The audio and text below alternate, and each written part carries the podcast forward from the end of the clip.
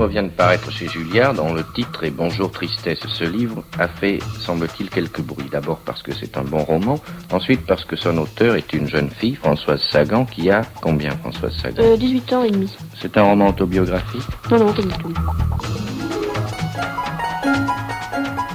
Ça peut pas faire de mal. Comment est venue l'idée? Oh, l'idée est venue, je sais pas comment, ça. L'idée de la, de la espèce de débat d'abord entre l'ordre et le désordre, etc. Et puis après, c'est précisé peu à peu au fur et à mesure que j'écrivais. Et comment vous est venue à vous l'idée de faire de la littérature? Ah bah ça, je sais pas, j'ai toujours eu envie, plus ou moins. J'avais des bonnes notes en français, et puis j'aimais beaucoup ça. Lecture proposée par Guillaume Gallienne. Ça peut pas faire de mal. Adieu tristesse, bonjour tristesse. Tu es inscrite dans les lignes du plafond, tu es inscrite dans les yeux que j'aime. Tu n'es pas tout à fait la misère, car les lèvres les plus pauvres te dénoncent par un sourire. Bonjour tristesse, amour des corps aimables, puissance de l'amour, dont l'amabilité surgit comme un monstre sans corps, tête désappointée, tristesse, beau visage. C'est ce poème de Paul Éluard qui a inspiré le célèbre roman de Françoise Sagan, Bonjour Tristesse, publié en 1954. À l'époque où elle l'écrit, Françoise Juarez, de son vrai nom, n'a que 17 ans. Mineur, c'est son père qui signe le contrat d'édition qui lui apporte la notoriété. Elle se choisit comme nom de plume le patronyme d'un personnage de son écrivain de prédilection, Marcel Proust. Dans la recherche, le prince de Sagan apparaît comme un original qui se rend en automobile aux fêtes de la duchesse de Guermantes. À la parution du livre, François Mauriac salue dans la presse le talent de celle qu'il surnomme le charmant petit monstre. Une légende est née, celle d'une jeune femme libre et provocante, aimant le luxe, les voitures de sport et les jeux d'argent. En 1957, un terrible accident de voiture la laisse entre la vie et la mort, faisant de la jeune fille le symbole d'une génération insouciante, un James Dean au féminin. L'été suivant, elle gagne au casino de Deauville une coquette somme et s'offre une très belle maison près de Honfleur, où elle donne de somptueuses fêtes. Éternelle adolescente au physique androgyne, Françoise Sagan immortalise dans ce livre cette jeunesse aisée et désinvolte qui veut vivre à 100 à l'heure, sillonnant la France de la côte normande à la côte d'Azur, de casinos en boîte de nuit, de virées nocturnes en plages écrasées de soleil. Ce soir, parcourons ce court roman qui a fait scandale, non pas tant parce qu'il relate le premier amour d'une jeune fille en fleurs, mais parce qu'il nous donne à voir la tentation du mal chez une adolescente en mal de vivre. Ouvrons la première page. La narratrice ressemble beaucoup à son auteur. Même tempérament frondeur, même scolarité chaotique, même été à bachoter en prévision du rattrapage d'octobre. Mais si François Sagan était la cadette d'une famille d'industriels, notre jeune héroïne est quant à elle orpheline de mère. Renvoyée de pension, elle vit désormais seule auprès de son père, un incorrigible séducteur qui l'entraîne dans une vie de noctambule. Découvrons le décor idyllique qui s'ouvre à Cécile, l'été où elle vient de rater son bac. Sur ce sentiment inconnu dont l'ennui, la douceur m'obsède, j'hésite à apposer le nom, le beau nom grave de tristesse. C'est un sentiment si complet, si égoïste, que j'en ai presque honte, alors que la tristesse m'a toujours paru honorable. Je ne la connaissais pas, elle, mais elle ennuie, le regret, plus rarement le remords. Aujourd'hui, quelque chose se replie sur moi comme une soie, énervante et douce, et me sépare des autres. Cet été-là, j'avais 17 ans et j'étais parfaitement heureuse. Les autres étaient mon père et Elsa, sa maîtresse. Il me faut tout de suite expliquer cette situation qui peut paraître fausse. Mon père avait 40 ans, il était veuf depuis 15. C'était un homme jeune, plein de vitalité, de possibilités. Et depuis ma sortie de pension, deux ans plus tôt, je n'avais pas pu ne pas comprendre qu'il vécut avec une femme. J'avais moins vite admis qu'il en changeât tous les six mois. Mais bientôt sa séduction, cette vie nouvelle et facile, mes dispositions m'y amenèrent. C'était un homme léger, habile en affaires, toujours curieux et vite lassé, et qui plaisait aux femmes. Je n'eus aucun mal à l'aimer, et tendrement, car il était bon, généreux, gai et plein d'affection pour moi. À ce début d'été, il poussa même la gentillesse jusqu'à me demander si la compagnie d'Elsa, sa maîtresse actuelle, ne m'ennuierait pas pendant les vacances. Je ne pus que l'encourager car je savais son besoin des femmes et que, d'autre part, Elsa ne nous fatiguerait pas. C'était une grande fille rousse, mi-créature, mi-mondaine, qui faisait de la figuration dans les studios et dans les bars des Champs-Élysées. Elle était gentille, assez simple et sans prétention sérieuse. Nous étions d'ailleurs trop heureux de partir, mon père et moi, pour faire objection à quoi que ce soit. Il avait loué sur la Méditerranée une grande villa blanche, isolée, ravissante, dont nous rêvions depuis les premières chaleurs de juin. Elle était bâtie sur un promontoire, dominant la mer, cachée de la route par un bois de pin. Un chemin de chèvre descendait à une petite crique dorée, bordée de rochers roux, où se balançait la mer. Les premiers jours furent éblouissants. Nous passions des heures sur la plage, écrasés de chaleur, prenant peu à peu une couleur saine et dorée, à l'exception d'Elsa qui rougissait et pelait dans d'affreuses souffrances. Mon père exécutait des mouvements de jambes compliqués pour faire disparaître un début d'estomac incompatible avec ses dispositions de don. Dès l'aube, j'étais dans l'eau. Une eau fraîche et transparente où je m'enfouissais, où je m'épuisais en des mouvements désordonnés pour me laver de toutes les ombres, de toutes les poussières de Paris. Je m'allongeais sur le sable, en prenais une poignée dans ma main, le laissais s'enfuir dans mes doigts en un jet jaunâtre et doux. Je me disais qu'il s'enfuyait comme le temps, que c'était une idée facile et qu'il était agréable d'avoir des idées faciles. C'était l'été. Mais ce début prometteur est contrarié par une arrivée inopportune. C'est l'été des premiers émois sentimentaux de Cécile. Sur la plage, elle fait la connaissance d'un jeune garçon athlétique, Cyril, qui l'invite à des escapades en mer sur son voilier. Ce jour-là, le père de Cécile et Elsa sont partis à la gare accueillir leur nouvelle hôte, une certaine Anne Larsen, ancienne amie de la mère de Cécile, que son père a invitée en villégiature. Un coup de klaxon nous sépara comme des voleurs. Je quittai Cyril sans un mot et remontai vers la maison. Ce prompt retour m'étonnait. Le train d'Anne ne devait pas être encore arrivé. Je la trouvai néanmoins sur la terrasse, comme elle descendait de sa propre voiture. C'est la maison de la belle au bois normand, dit-elle. Que vous avez bronzé, Cécile, ça me fait plaisir de vous revoir. Moi aussi, dis-je. Vous arrivez de Paris J'ai préféré venir en voiture. D'ailleurs, je suis vannée. Je la conduisis à sa chambre. J'ouvris la fenêtre dans l'espoir d'apercevoir le bateau de Cyril, mais il avait disparu. Anne s'était assise sur le lit. Je remarquais les petites ombres autour de ses yeux. Cette villa est ravissante, soupira-t-elle. Où est le maître de maison? Il est allé vous chercher à la gare avec Elsa. J'avais posé sa valise sur une chaise et en me retournant vers elle, je reçus un choc. Son visage s'était brusquement défait, la bouche tremblante. Elsa Mackenbourg? Il a amené Elsa Mackenbourg ici? Je ne trouvais rien à répondre. Je la regardais, stupéfaite. Ce visage que j'avais toujours vu si calme, si maître de lui, ainsi livré à tous mes étonnements. Elle me fixa puis détourna la tête. J'aurais dû vous prévenir, dit-elle, mais j'étais si pressée de partir, si fatiguée.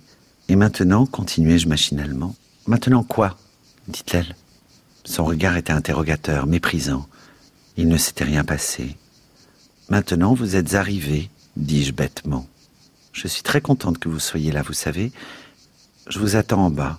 Je sortis dans une grande confusion de pensées. Pourquoi ce visage, cette voix troublée, cette défaillance? Je m'assis sur une chaise longue, fermai les yeux, je cherchais à me rappeler tous les visages durs, rassurants d'Anne.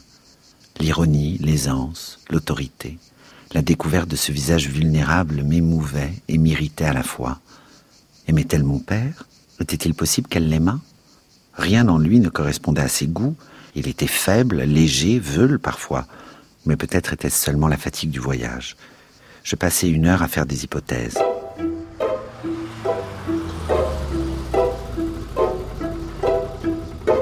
À 5 heures, mon père arriva avec Elsa. Je le regardais descendre de voiture. J'essayais de savoir si Anne pouvait l'aimer. Il marchait vers moi, la tête un peu en arrière, rapidement. Il souriait. Je pensais qu'il était très possible qu'Anne l'aimât, que n'importe qui l'aimât. Anne n'était pas là, me cria-t-il. J'espère qu'elle n'est pas tombée par la portière. Elle est dans sa chambre, dis-je. Elle est venue en voiture. Non, c'est magnifique. Tu n'as plus qu'à lui monter le bouquet. Vous m'aviez acheté des fleurs, dit la voix d'Anne. C'est trop gentil. Elle descendait l'escalier à sa rencontre, détendue, souriante, dans une robe qui ne semblait pas avoir voyagé. Je pensais tristement qu'elle n'était descendue qu'en entendant la voiture, et qu'elle aurait pu le faire un peu plus tôt pour me parler, ne fût-ce que de mon examen que j'avais d'ailleurs manqué. Mon père se précipita, lui baisa la main. Dieu merci, vous êtes là. Connaissez-vous Elsa Mackenbourg? Je détournai les yeux. Nous avons dû nous rencontrer, dit Anne, tout aimable. J'ai une chambre magnifique, vous êtes trop gentil de m'avoir invité, Raymond. Mon père s'ébrouait. À ses yeux, tout allait bien. Il faisait des phrases, débouchait des bouteilles. Mais je revoyais tour à tour le visage passionné de Cyril, celui d'Anne, ces deux visages marqués de violence, et je me demandais si les vacances seraient aussi simples que le déclarait mon père. Vous croyez à la, fidélité, qu'elle soit ou masculine ou féminine Qu'est-ce que c'est que la fidélité? La fidélité en amitié, on la connaît. Oui. Ben, la fidélité en amitié, c'est plus, plus difficile. Françoise Sagan. Ça dépend purement une question de, de, personnes. Moi, je connais des femmes pour qui la fidélité est une chose absolument indispensable. Trompe, euh, je veux dire, euh, faire l'amour avec un autre que l'homme qu'elles aiment est une catastrophe. Personnellement, moi, je ne, je ne suis pas du tout comme ça. Je dirais même plus que je connais pas mal de femmes aussi qui sont comme moi. Le fait d'aimer un homme, d'en être aimé, leur donne un tel capital de bonheur, une telle, comme c'est un énorme compte en banque de bonheur, que euh, voir un homme malheureux qui passe par hasard, qui leur réclame un peu d'affection ou de partage, comme ça, les, provoque chez elles une espèce de générosité et, elles, elles, peuvent très bien tromper. C'est pas tromper, c'est partager un peu en revanche, une femme malheureuse, jalouse ou abandonnée ne, sera pas infidèle. Depuis qu'on est ensemble, tu viens chaque matin me donner la première caresse. Bonjour, tristesse, ami me ressemble. Tu es mon seul miroir où je peux contempler ma jeunesse. Bonjour, tristesse. Tu sais le secret de ma peine, car c'est toi qui l'as versé et s'il le faut que je me souvienne, tu viens poser ta main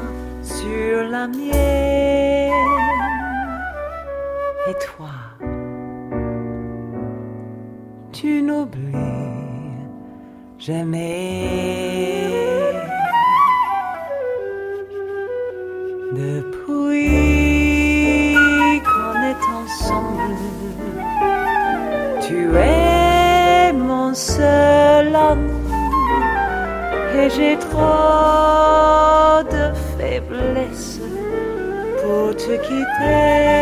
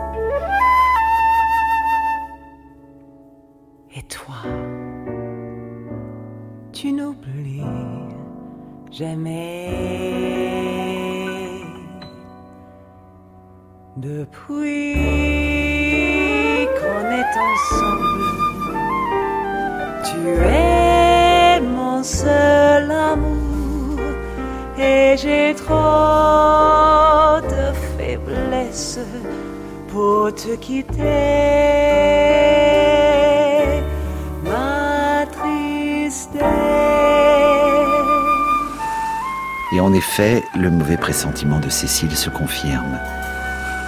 Le lendemain matin, la jeune fille est la première installée sur la plage quand elle voit son père et ses deux femmes la rejoindre. Anne avait gardé son peignoir. Elle lotta devant nos regards observateurs avec tranquillité et s'y allongea. La taille mince, les jambes parfaites, elle n'avait contre elle que de très légères flétrissures. J'adressai machinalement à mon père un regard approbateur, le sourcil relevé. À ma grande surprise, il ne me le renvoya pas, ferma les yeux. La pauvre Elsa était dans un état lamentable. Elle se couvrait d'huile. Anne tourna la tête vers moi. Et votre examen? Loupé, dis-je avec entrain. Bien loupé. Il faut que vous l'ayez en octobre, absolument. Pourquoi? intervint mon père. Je n'ai jamais eu de diplôme, moi. Et je mène une vie fastueuse. Ma fille trouvera toujours des hommes pour la faire vivre, dit-il noblement. Elle ne sourit pas. Elle ne sourit que quand elle en avait envie, jamais par décence comme tout le monde. Il faut qu'elle travaille ses vacances, dit-elle en fermant les yeux pour clore l'entretien. J'envoyai un regard désespéré à mon père. Il me répondit par un petit sourire gêné. Je me vis dans des pages de Bergson avec ses lignes noires qui me sautaient aux yeux et le rire de Cyril en bas dans la crique. Cette idée m'épouvanta. Je me traînai jusqu'à Anne, l'appelai à voix basse. Anne, dis-je, vous n'allez pas me faire ça, me faire travailler par ces chaleurs, ces vacances qui pourraient me faire tant de bien Elle me lança un coup d'œil amusé et insolent, et je me recouchai dans le sable, pleine d'inquiétude. Elsa pérorait sur les festivités de la côte, mais mon père ne l'écoutait pas. Placé au sommet du triangle que faisait leur corps, il lançait au profil renversé d'Anne, à ses épaules, des regards un peu fixes, impavides, que je reconnaissais. Sa main s'ouvrait et se refermait sur le sable en un geste doux, régulier, inlassable. Je courus vers la mer, m'y enfonçai en gémissant sur les vacances que nous aurions pu avoir, que nous n'aurions pas. Nous avions tous les éléments d'un drame. Un séducteur, une demi-mondaine et une femme de tête. J'aperçus au fond de la mer un ravissant coquillage, une pierre rose et bleue. Je plongeai pour la prendre, la gardai toute douce et usée dans la main jusqu'au déjeuner je décidai que c'était un porte-bonheur, que je ne la quitterais pas de l'été. Je ne sais pas pourquoi je ne l'ai pas perdue, comme je perds tout. Elle est dans ma main aujourd'hui, rose et tiède. Elle me donne envie de pleurer.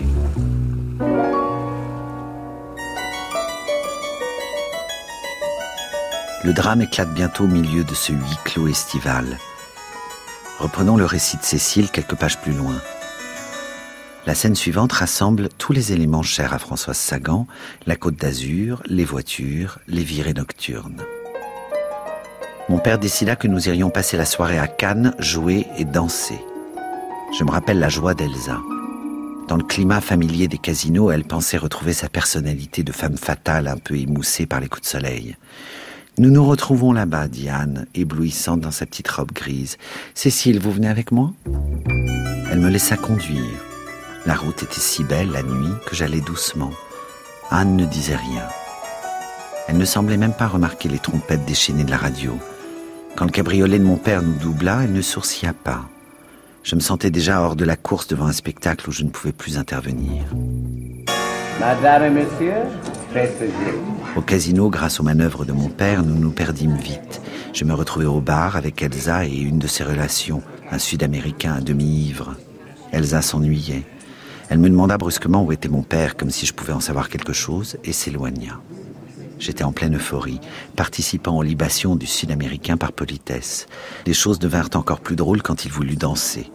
Nous rions tellement que quand Elsa me frappa sur l'épaule et que je vis son air de Cassandre, je fus sur le point de l'envoyer au diable. Je ne trouve pas, dit-elle. Elle avait un visage consterné. La poudre en était partie, la laissant tout éclairer, ses traits étaient tirés, elle était pitoyable. Je me sentis soudain très en colère contre mon père.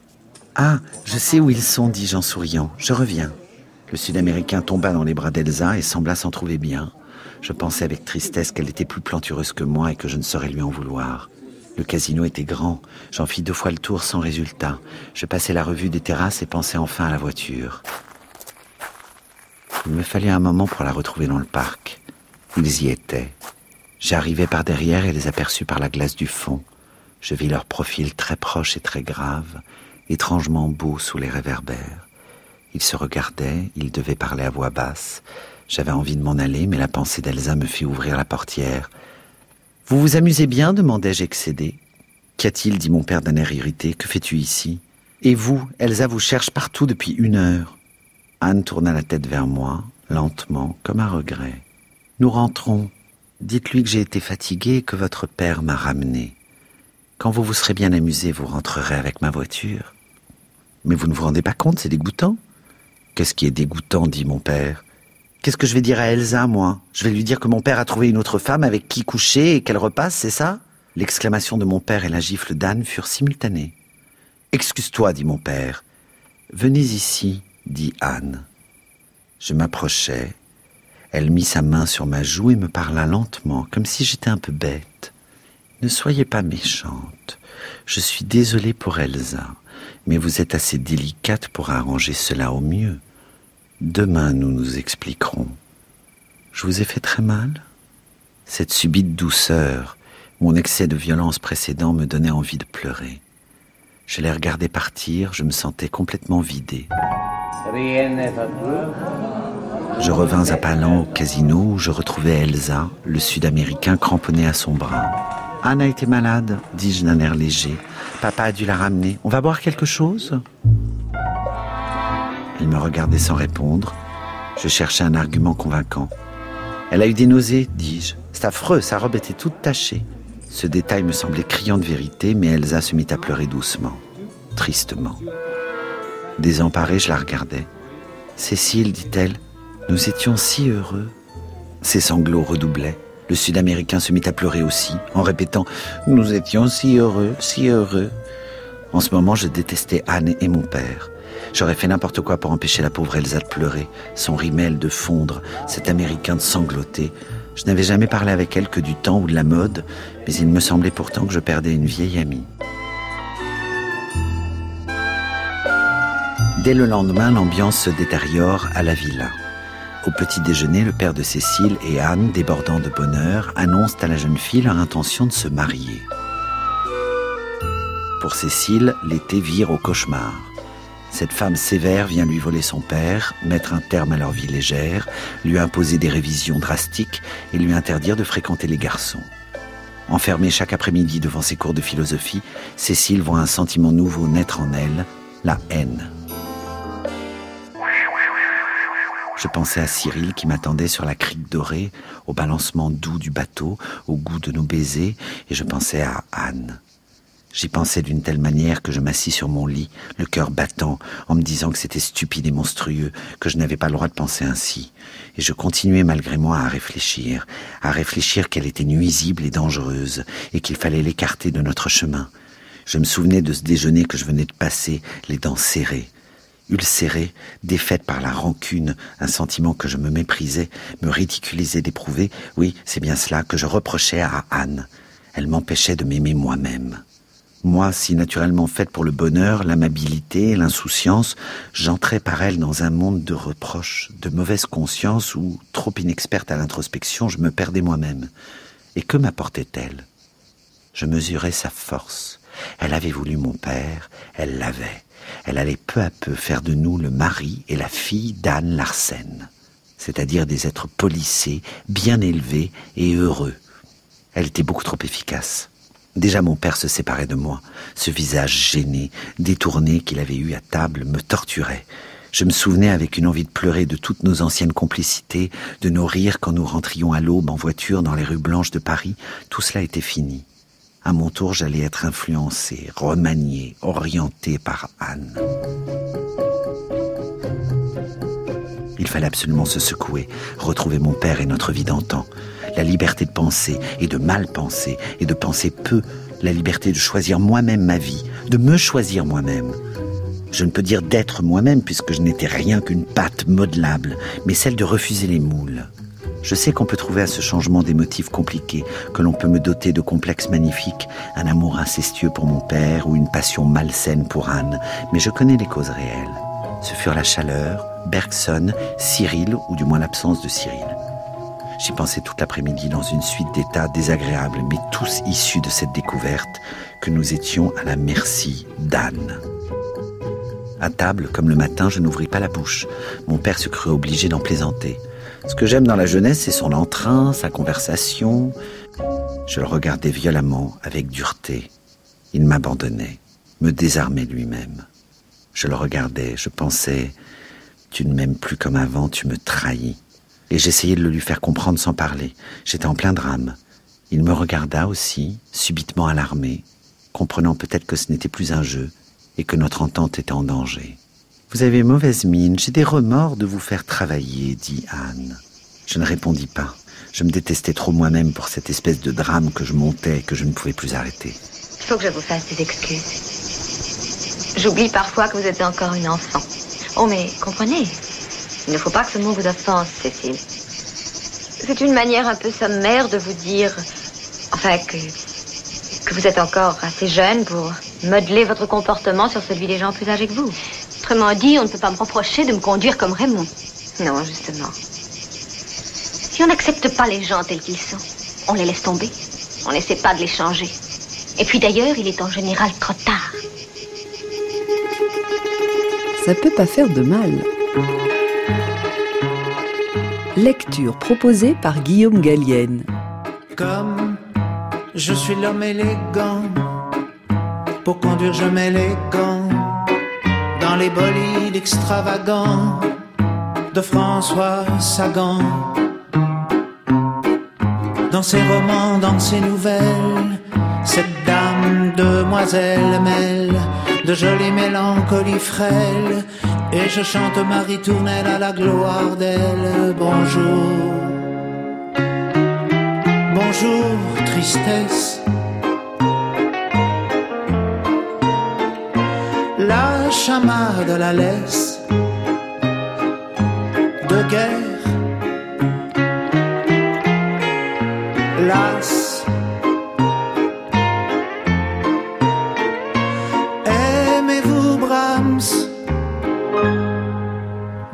Bonheur comme il passe. Allons voir ce qui le remplace. Au Bristol Palace, au Blackjack, au chemin de autour de passe-passe. Les jeunes filles un peu coquines, que des messieurs plus âgés taquinent. Au bord de très jolies piscines, dans les jaguars sublimes et les Aston Martin. Bonjour. Bonjour, tristesse. La chamade la laisse. Il fait beau. Jour et nuit. Le cheval évanoui. Que l'amour c'est du chinois. Les dames et leurs jolis minois. Les messieurs aussi se noient dans le whisky de rêve et l'alcool de noix. Il faut voir ce qu'ils endurent, et comme l'amour, c'est dur, qui laisse de profondes blessures, dont on parle avec des involtures. Bonjour, bonjour, tristesse. La chamade la laisse. Les yeux, les yeux de soie.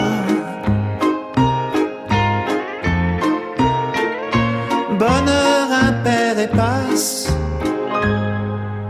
Comme je suis l'homme élégant, pour conduire je mets les dans les bolides extravagants de François Sagan. On a l'air de dire que vous avez introduit dans cette génération et dans la littérature en général une certaine forme du désespoir. François Sagan. Bon, ça, je pense que d'abord, c'est c'est pas erroné. Le désespoir a été introduit, je pense, dès la première ligne de littérature il y a, il y a assez longtemps. Est-ce que le fait d'écrire n'était pas déjà un acte de désespoir? Oh non, ça pas forcément. Enfin, je- ça dépend purement des, des écrivains, je pense.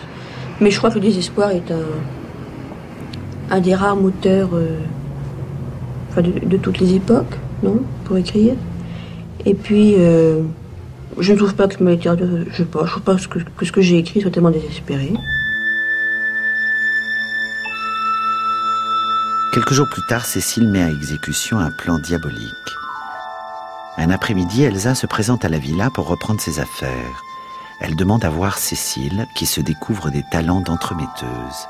Elle ravive les espoirs de la jeune femme en lui promettant de faire revenir son père dans ses bras. Elle le sait trop orgueilleux pour renoncer à une ancienne conquête. Et comment mieux réveiller le désir qu'en suscitant la jalousie? Retrouvons Cécile en compagnie de Cyril et Elsa, devenus ses complices. Je parlais longtemps et je leur expliquais mon plan. À force de les convaincre, je me passionnais à mon tour. Je leur démontrais que c'était possible. Je n'aime pas ces combines, disait Cyril. Mais si c'est le seul moyen de t'épouser, je les adopte. Ce n'est pas précisément la faute d'Anne, disais-je. Vous savez très bien que si elle reste, vous épouserez qui elle voudra, dit Elsa. C'était peut-être vrai. Je voyais Anne me présentant un jeune homme le jour de mes 20 ans, licencié aussi, promis à un bel avenir, intelligent, équilibré, sûrement fidèle. Un peu ce qu'était Cyril d'ailleurs. Je me mis à rire. Je t'en prie, ne ris pas, dit Cyril. Dis-moi que tu seras jalouse quand je ferai semblant d'aimer Elsa. Comment as-tu pu l'envisager? Est-ce que tu m'aimes? Il parlait à voix basse. Discrètement, Elsa s'était éloignée. Je regardais le visage brun, tendu, les yeux sombres de Cyril. Il m'aimait. Cela me donnait une curieuse impression.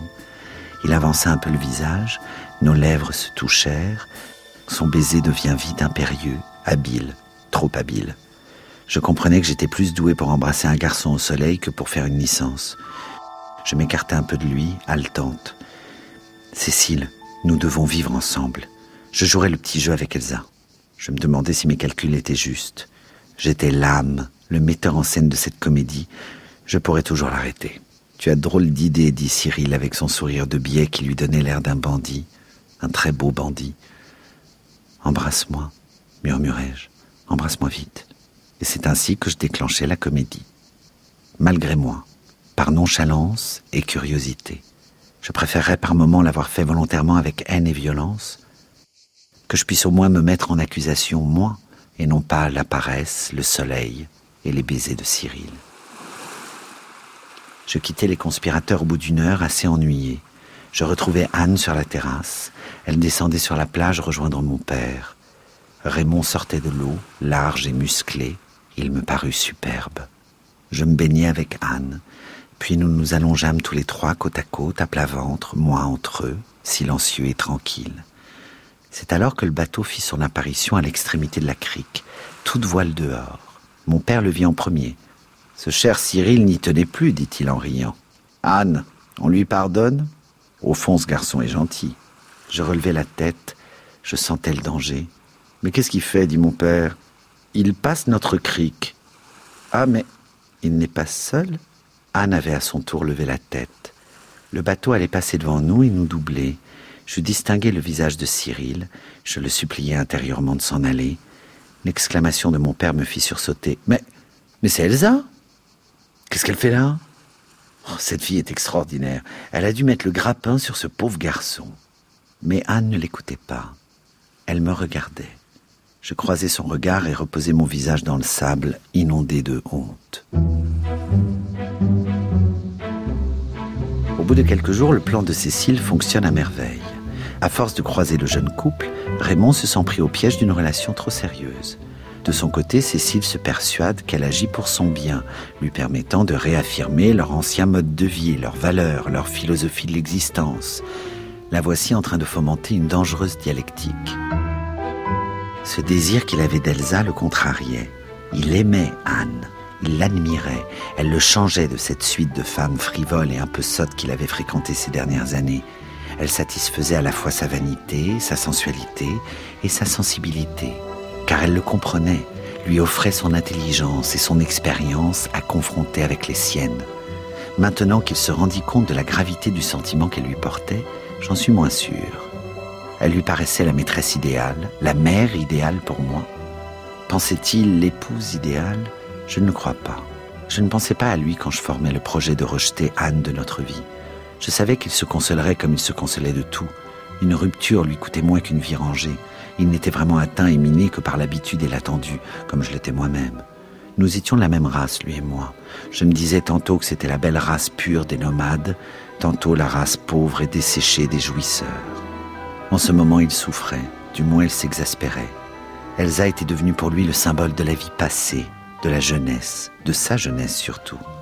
Et ses bonnes résolutions n'empêchaient pas mon père de désirer Elsa, de la désirer peu à peu plus que n'importe quoi, de la désirer du double désir que l'on porte à la chose interdite. Je voulais que ce désir au cœur de mon père s'infestât et lui fit commettre une erreur. Je ne pouvais plus supporter le mépris dont Anne entourait notre vie passée, ce dédain facile pour ce qu'avait été pour mon père, pour moi le bonheur. Je voulais non pas l'humilier, mais lui faire accepter notre conception de la vie. Il fallait qu'elle sût que mon père l'avait trompée et qu'elle prît cela dans sa valeur objective, non comme une atteinte à sa valeur personnelle. Si elle voulait à tout prix avoir raison, il fallait qu'elle nous laissât avoir tort. Machiavélique, Cécile entretient le désir de son père pour son ancienne maîtresse. Connaissant son père par cœur, la jeune fille le sait sensible à la comparaison avec un homme jeune. Avec cruauté, elle attise ses regrets d'une vie légère. C'est drôle comme la fatalité se plaît à choisir pour la représenter des visages indignes ou médiocres. Cet été-là, elle avait pris celui d'Elsa. Un très beau visage, si l'on veut. Attirant plutôt. Elle avait aussi un rire extraordinaire, communicatif et complet. Comme seuls en ont les gens un peu bêtes. Ce rire, j'en avais vite reconnu les effets sur mon père. Je le faisais utiliser au maximum par Elsa quand nous devions la surprendre avec Cyril. Je lui disais, quand vous m'entendrez arriver à la plage ou dans le bois avec mon père, ne dites rien, mais riez. Et alors, à entendre ce rire comblé, je découvrais sur le visage de mon père le passage de la fureur. Ce rôle de metteur en scène ne laissait pas de me passionner.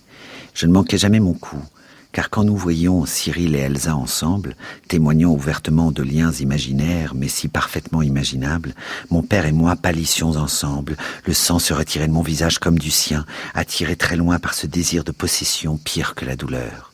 Les mots sont faciles, liants, et quand je voyais le contour du visage de Cyril, sa nuque brune et douce inclinée sur le visage offert d'Elsa, j'aurais donné n'importe quoi pour que cela ne fût pas. J'oubliais que c'était moi-même qui l'avais voulu. C'est une garde.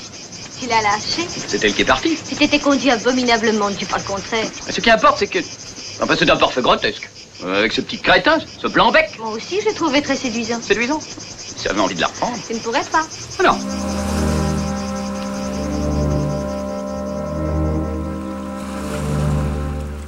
À force de jouer avec le feu, Cécile voit son souhait le plus cher se réaliser, mais elle n'en mesure pas les conséquences.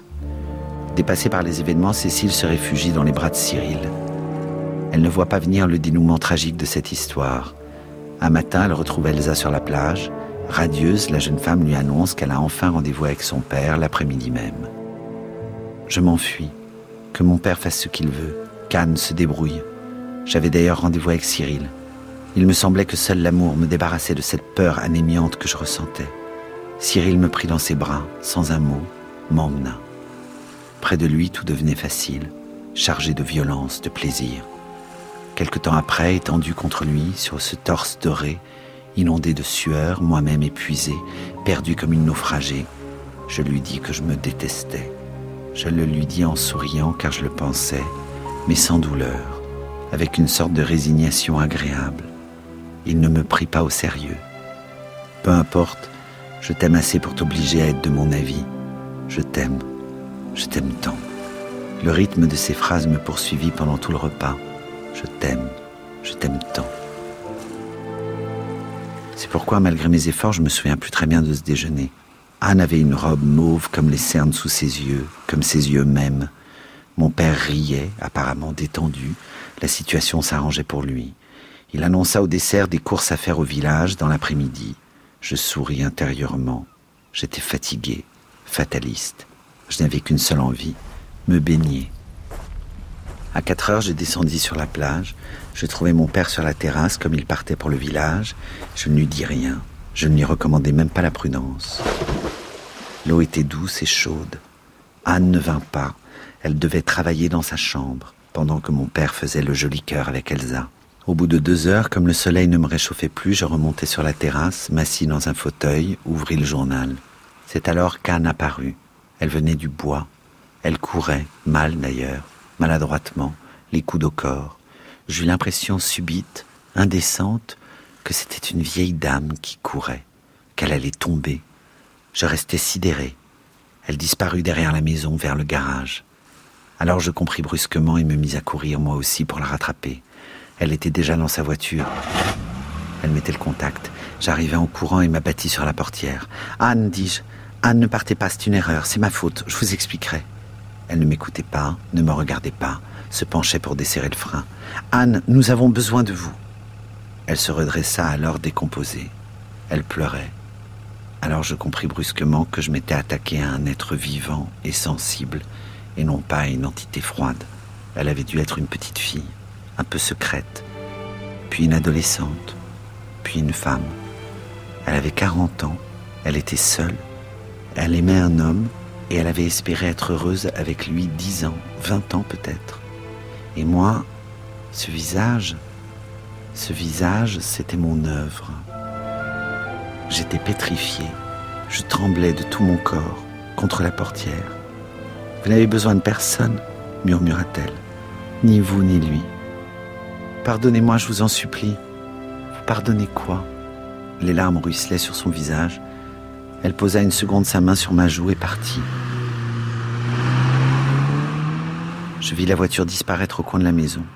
J'étais perdu, égaré. Tout avait été si vite. Et ce visage qu'elle avait, ce visage. J'entendis des pas derrière moi. C'était mon père. Il avait pris le temps d'enlever le rouge à lèvres d'Elsa, de brosser les aiguilles de pain de son costume. Je me retournai, me jetai contre lui. Salaud Salaud Je me mis à sangloter. Mais que se passe-t-il? Est-ce qu'Anne. Cécile, dis-moi, Cécile. J'ai touché le fond de la piscine, dans le petit pull marine, tout déchiré au cou, mais j'ai pas voulu recoudre, que tu m'avais donné. Je me sens tellement abandonnée. Y a pas qu'au fond de la piscine que mes yeux sont bleu marine. Tu les avais repérés sans qu'il y ait un regard et t'avais répliqué. Maintenant je paye les faits retard. Avant de toucher le fond, je descends à reculons, sans trop savoir ce qui se passait dans le fond. C'est plein de chlore au fond de la piscine. J'ai bu la tasse chin chin, comme c'est pour toi, je m'en fous. Je suis vraiment prête à tout avaler, que m'importe si l'on me trouve à moitié morte. Noyée au fond de la piscine, personne ne te voyait. Sur mon petit pull marine, mon lacet, je t'embrassais jusqu'au point de non-retour, plutôt limite de notre amour. Avant de toucher le fond, je descends à reculons sans trop savoir ce qui se passait dans le fond.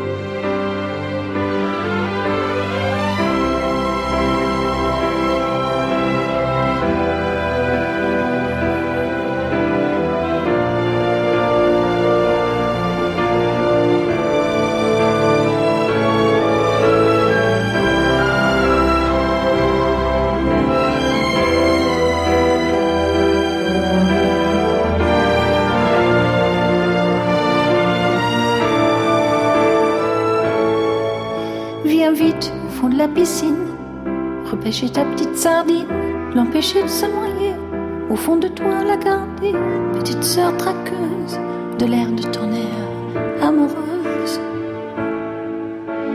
Si nous deux, c'est au fond de la piscine, la 2D magazine se chargera de notre cas, et je n'aurai plus qu'à mettre les verres fumés pour montrer tout ce que je veux cacher.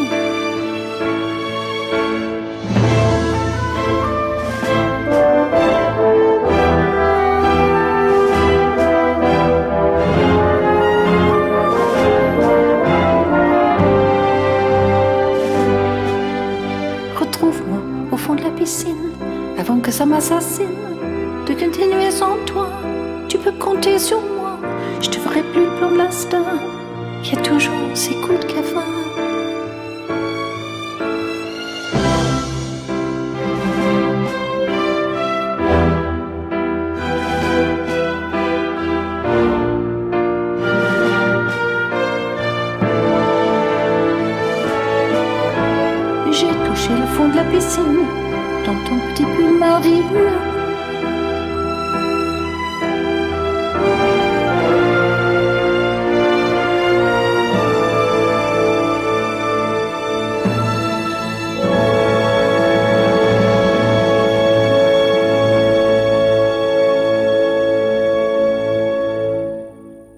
Voici parvenus au terme de ce drame. Tard dans la soirée, Cécile et son père apprennent par la police qu'Anne a eu un accident de voiture. Retrouvons la narratrice en pleine introspection. Alors je pensais que par sa mort, une fois de plus, Anne se distinguait de nous. Si nous nous étions suicidés, en admettant que nous en ayons le courage, mon père et moi, c'eût été d'une balle dans la tête en laissant une notice explicative destinée à troubler à jamais le sang et le sommeil des responsables. Mais Anne nous avait fait ce cadeau somptueux de nous laisser une énorme chance de croire à un accident, un endroit dangereux, l'instabilité de sa voiture. Ce cadeau que nous serions vite assez faibles pour accepter. Et d'ailleurs, si je parle de suicide aujourd'hui, c'est bien romanesque de ma part. Peut-on se suicider pour des êtres comme mon père et moi, des êtres qui n'ont besoin de personne, ni vivant ni mort Avec mon père d'ailleurs, nous n'avons jamais parlé que d'un accident. Le lendemain, après avoir rendu visite à la dépouille d'Anne à l'hôpital, nous rentrâmes à la maison vers trois heures de l'après-midi. Elsa et Cyril nous y attendaient, assis sur les marches de l'escalier. Ils se dressèrent devant nous comme deux personnages falots et oubliés. Ni l'un ni l'autre n'avait connu Anne, ni ne l'avait aimée. Ils étaient là avec leurs petites histoires de cœur, le double appât de leur beauté, leur gêne. Cyril fit un pas vers moi et posa sa main sur mon bras. Je le regardais, je ne l'avais jamais aimé. Je l'avais trouvé bon et attirant, j'avais aimé le plaisir qu'il me donnait, mais je n'avais pas besoin de lui. J'allais partir, quitter cette maison, ce garçon et cet été. Mon père était avec moi, il me prit le bras à son tour, et nous entrâmes dans la maison. Dans la maison, il y avait la veste d'Anne, ses fleurs, sa chambre, son parfum. Mon père ferma les volets, prit une bouteille dans le frigidaire et deux verres. C'était le seul remède à sa portée. Et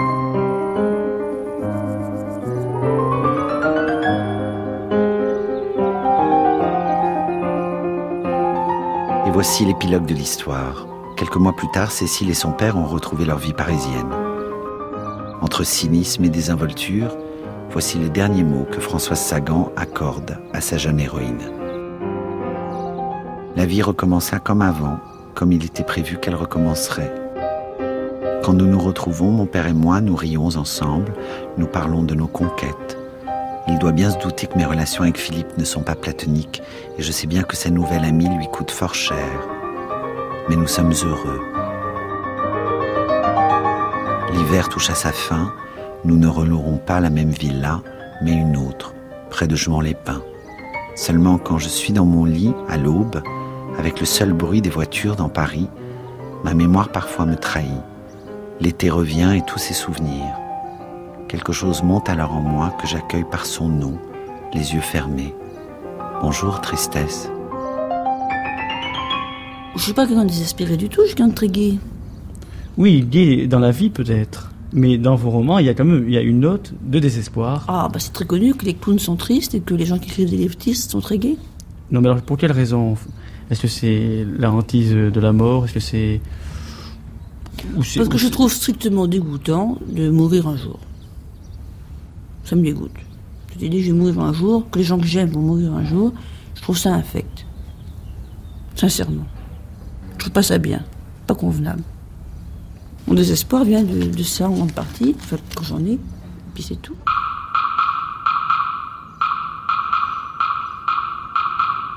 Ça peut pas faire de mal.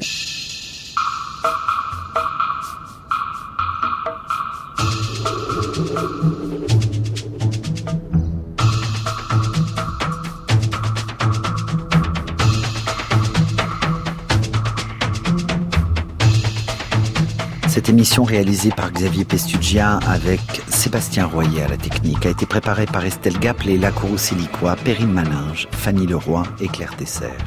Bonne soirée et à la semaine prochaine.